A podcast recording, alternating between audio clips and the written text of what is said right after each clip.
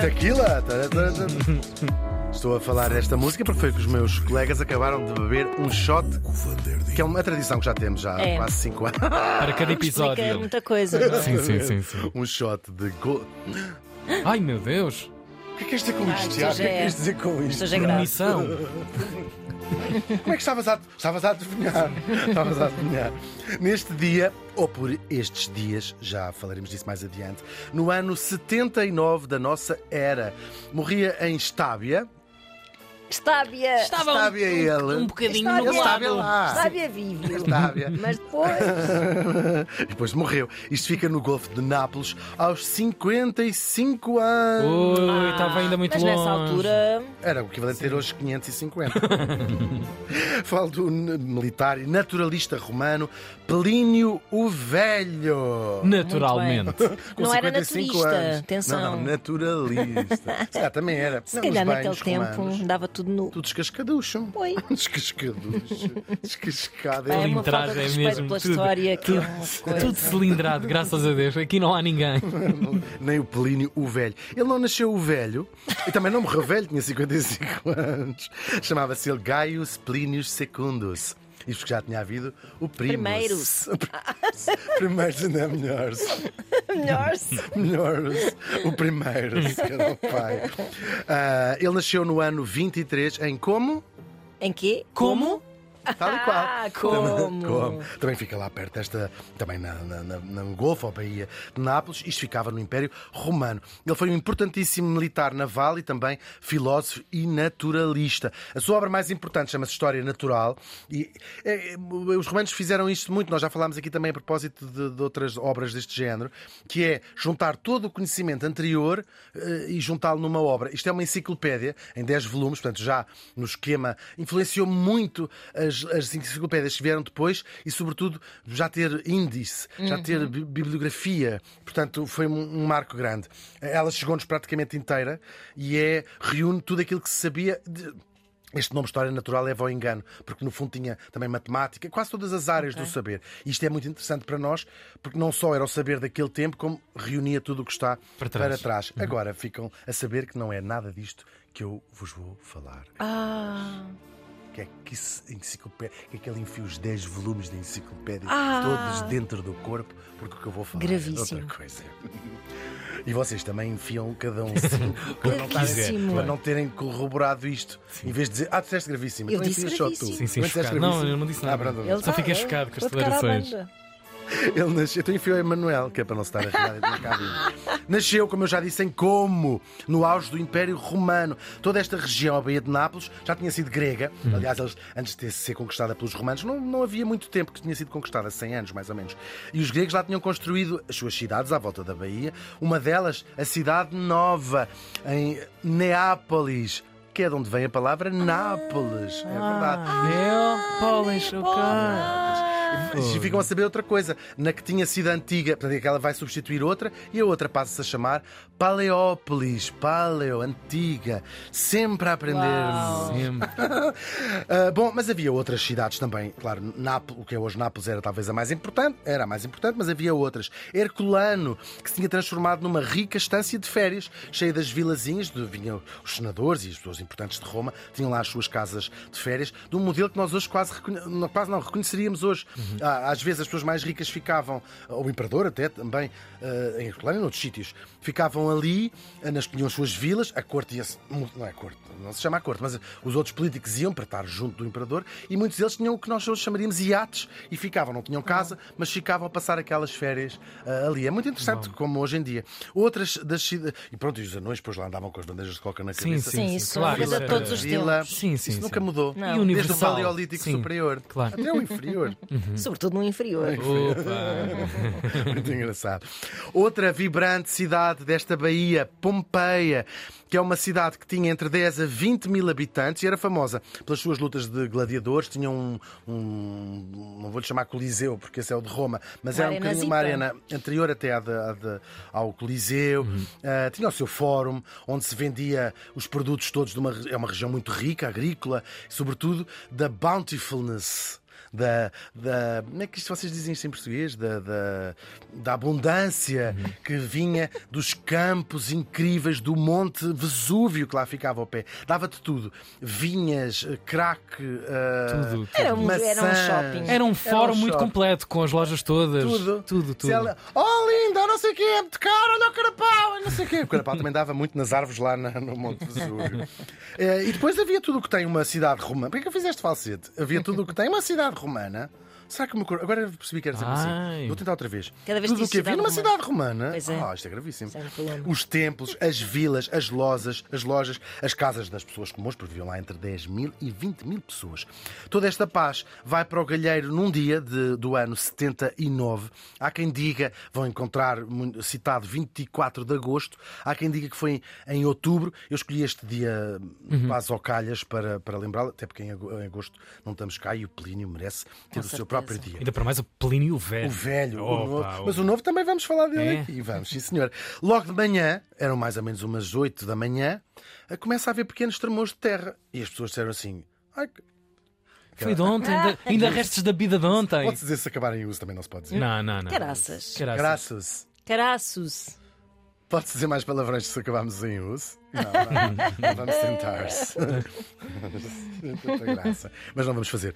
Claro, eles não ligaram grande coisa aos habitantes. Ah, não eram abalos muito fortes. portanto, assim, isto Ah, isto não- deve ser gases. Isto é gás, isto é gás. Quer dizer, mete um bocadinho de pânico, não é? De respeito. Claro. Mas, eh, ainda para mais. Porque as pessoas mais velhas lembravam-se, há 17 anos atrás, tinha há 17 anos, ou 17 anos atrás. Atrás. Eu recebo muitas mensagens lá.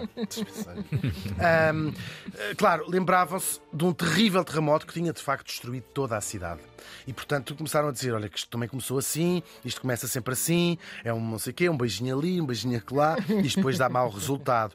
E pronto, o dia lá foi seguindo, até que por volta do meio-dia a coisa muda de figura mesmo. Do topo do Vesúvio, eh, que nós hoje sabemos naturalmente que era um vulcão e aquelas pessoas não tinham ideia, era uma montanha, começa a sair uma coluna de fumo muito negro que se começa a espalhar numa nuvem que escureceu o céu. Que horror. E portanto fica de noite, a meio do dia, não é? Ou começa a ficar muito de noite. E começa a chover cinza e pedra pomes, que é uma pedra. São, são coisas leves, claro.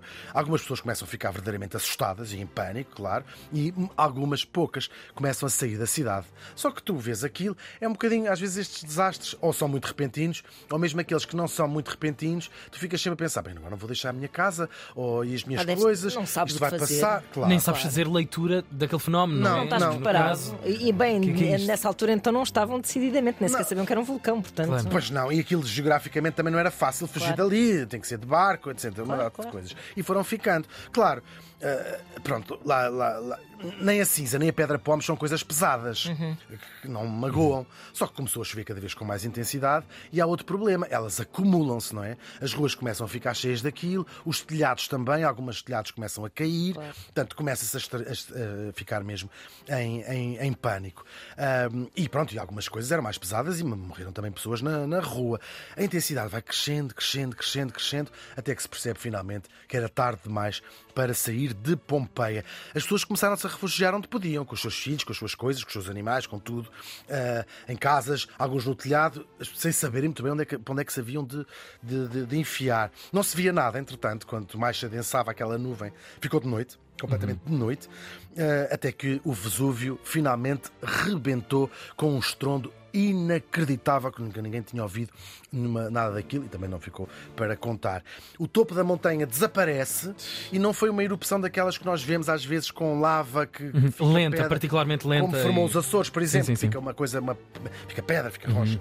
Era uma coisa, era uma, uma espécie de massa desta pedra pomes misturada com a cinza, portanto, era uma massa, hum, se quiserem, mais pasto- quase uma papa, não é? Uma, assim, uma, uma coisa E dessa. expelida numa Uma velocidade. velocidade incrível. Assim, uma enxurrada. Ali não é? 33 km no ar, tem ideia disto? 33 km no ar. E depois começa a cair aquilo tudo em cima e vem também por baixo da montanha. Ah, a força da explosão terá sido equivalente a 100 mil bombas atómicas iguais às que foram lançadas sobre Hiroshima e Nagasaki. Muito bem. É para quebrar também o. Sim, sim, isto está, está, está pesado. Nagasaki. tava- eu estava quase a chorar, agora Agora, agora dá risa agora. Quebrei. Ficou tudo mergulhado no escuro, como eu já disse, e era o fim de Pompeia e de Herculano. Também apanhou com aquilo tudo. Esta massa cobriu tudo e ninguém teve tempo sequer de reagir. Aliás, toda a gente provavelmente já estaria morta com estes fumos tóxicos, mesmo antes de Claro. chegar esta massa. A única coisa que iluminava a noite, onde já ninguém lá estava, eram os incêndios pelo monte abaixo, de- ah, por causa das temperaturas daquilo tudo. Do outro lado da Bahia, houve muita gente que assistiu horrorizada àquele des- desastre sem conseguir fazer rigorosamente nada e eles perceberam não pode haver sobreviventes. Ah, contato daquilo tudo. visual, portanto. Claro, sim, viam, Ok. viam aquilo tudo, ou embarques, ou isto, estavam a ver o que, o que estava ali a acontecer nas cidades mais, mais próximas. Uhum. Não é verdade que ninguém tenha tentado socorrer estas pessoas. Houve um homem, na verdade, um dos homens mais famosos e eminentes do Império, que tentou salvar os habitantes de Pompeia. Pompeia. É precisamente o nosso morto, Plínio, Plínio Velho. Eh, Ele era líder militar, também era um almirante, e a sua frota estava estacionada ali perto, e ele sabia que era um perigo, toda a gente lhe disse, não, isto é uma loucura, não podemos lá ir, não podemos lá ir. Ah, Mas ele foi, quis mesmo ir, aproximaram-se, e o Plínio, ah, eles- ele disse, é uma frase muito famosa, a sorte protege os audazes, terá ele respondido, a frase já, já existia, mas disse ele, sorte protege os audazes, vamos lá, temos que salvar estas pessoas. Foram apanhados, na a sorte desta vez não protegeu os audazes, foram apanhados por uma nuvem de fumo tóxico, com coisas aqui, eles levavam almofadas na cabeça meu para Deus. se proteger das pedras e ele não resistiu. Ah, Os marinheiros que iam com ele, quem se salvou, disse isto foi dos fumos, mas há, há quem diga também que pode, ele estava em condições físicas não brilhantes, estava doente, e pode ter sido um ataque cardíaco eh, naquela, naquela comoção toda. A verdade é que ele morreu. E o relato da morte foi feita por um sobrinho que assistiu eh, a tudo, estava em casa, assistiu também eh, de longe. Gaio, que depois mudou o seu nome em homenagem ao tio e que nós conhecemos como Plínio o Novo, um dos grandes intelectuais eh, romanos. Ele escreveu muitas cartas, o Plínio Novo. Escrevia cartas ao imperador, escrevia cartas a toda a gente. E é a única que nos chega, o único relato de uma testemunha ocular de tudo o que aconteceu. Portanto, tudo o que ouviram falar de Pompeia é escrito pelas cartas de Plínio Esta voz. o Novo. Uau. Sim, é muito, Uau, muito uau. interessante. Sim, é incrível. Ele escreveu com uma tristeza enorme ter perdido o seu, o seu tio e uma figura que ele adorava. Aliás, tio e pai adotivo, nessa realidade romana. Depois, nos meses seguintes, claro, chegaram pessoas para saquear as ruínas do que tinha ficado à superfície, não é? Uma coisa melhorzinha. Olha como elas pintavam. Assim, uma caixinha de sombras e depois essas coisas todas. E com o tempo, claro, aquilo tinha ficado uma montanha de, escombros, começou a ser usada como pedreira. para Iam-se lá buscar entulho para construir out- noutros sítios, até que ficou ao nível do solo e as pessoas esqueceram-se. Claro, a história de Pompeia era conhecida, mas ninguém se lembrava já onde é que aquilo era, se era ali, se era acolá. Ninguém sabia onde é que era. E durante séculos, quase 1500 anos, ninguém sabia onde era Pompeia. Até que vai ser descoberta no século XVI, primeiro, para se construir um palácio para o rei de Nápoles em Herculano, e encontraram Herculano e perceberam isto é uma cidade. Só que em Herculano, ao contrário de em Pompeia, a terra ficou rocha mesmo, ah, aquela, aquela erupção ficou rocha e, portanto, perceberam que estava ali qualquer coisa, mas não mais do que isso. E depois iam abrir, uns anos mais tarde, um canal de rega. E começam a descobrir paredes, a descobrir aquilo tudo, e descobre-se assim as estruturas daquilo que foi a cidade de Pompeia. Vai ser no século XVIII que a cidade é finalmente destapada e é a maior descoberta arqueológica do seu tempo, e eu posso dizer de todos os tempos. É uma cidade inteira no estado em que estava há 17 séculos, desde essa altura que foi encontrada. Ou seja, a massa vulcânica protegeu tudo. Impermeabilizou tudo o tempo. Tudo. claro. As paredes estão pintadas, os frescos estão lá é com as cores impressionante. autênticas, as ruas, tudo. É uma cidade que está a pres- uma cápsula no tempo. Uau. Está a preservar alimentos. Há uma padaria onde estão carbonizados. Pão que, que os romanos comiam, as, os vegetais que os, que os romanos comiam, as pessoas que os romanos eh, comiam também estão, estão, estão preservadas. E entretanto, tudo como, ainda por cima, tudo como estava naquele dia em particular, aquela congelado no tempo, ou, ou não congelado, Sim. fumado no tempo. Depois, visitar Pompeia tornou-se uma sensação entre os aristocratas europeus na sua Grand Tour, que já falámos aqui. Estes, os aristocratas davam assim uma volta pelo mundo clássico e toda a gente lá ia, lá ia, e muitos deles levaram recordações para os seus palácios. Está aí muita coisa de Pois. Pompeia espalhada por Inglaterra, por França e por o caraças.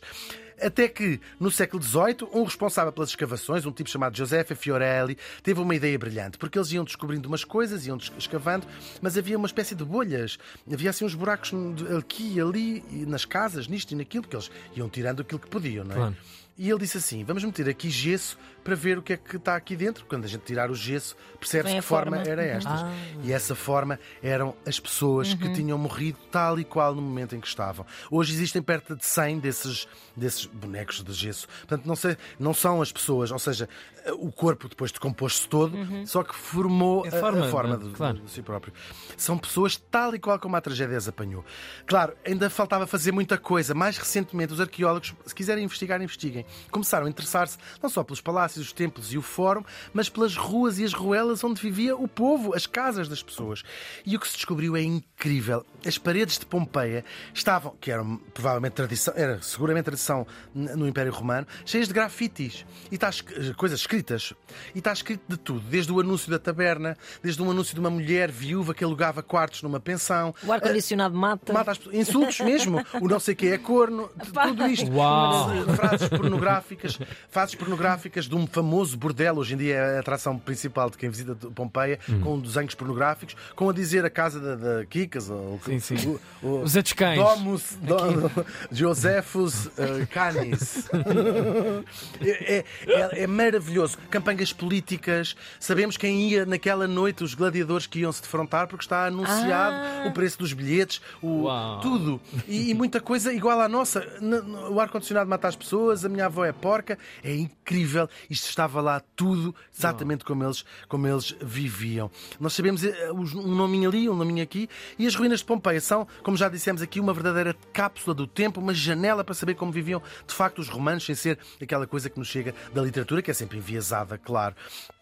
Sabemos não só os imperadores, não só os aristocratas, mas também as pessoas comuns que lá estavam nas suas vidas, a cozer pão, como aqui contámos, a passear o cão, ou essa imagem tão triste que já vimos, penso que todos, de uma mãe que tenta proteger o seu bebê, tirando um ou outro, quase tudo gente de quem não sabemos sequer o nome. Para a história ficou sobretudo da sua vítima mais famosa que, ironicamente, foi a única pessoa que tentou salvar as outras.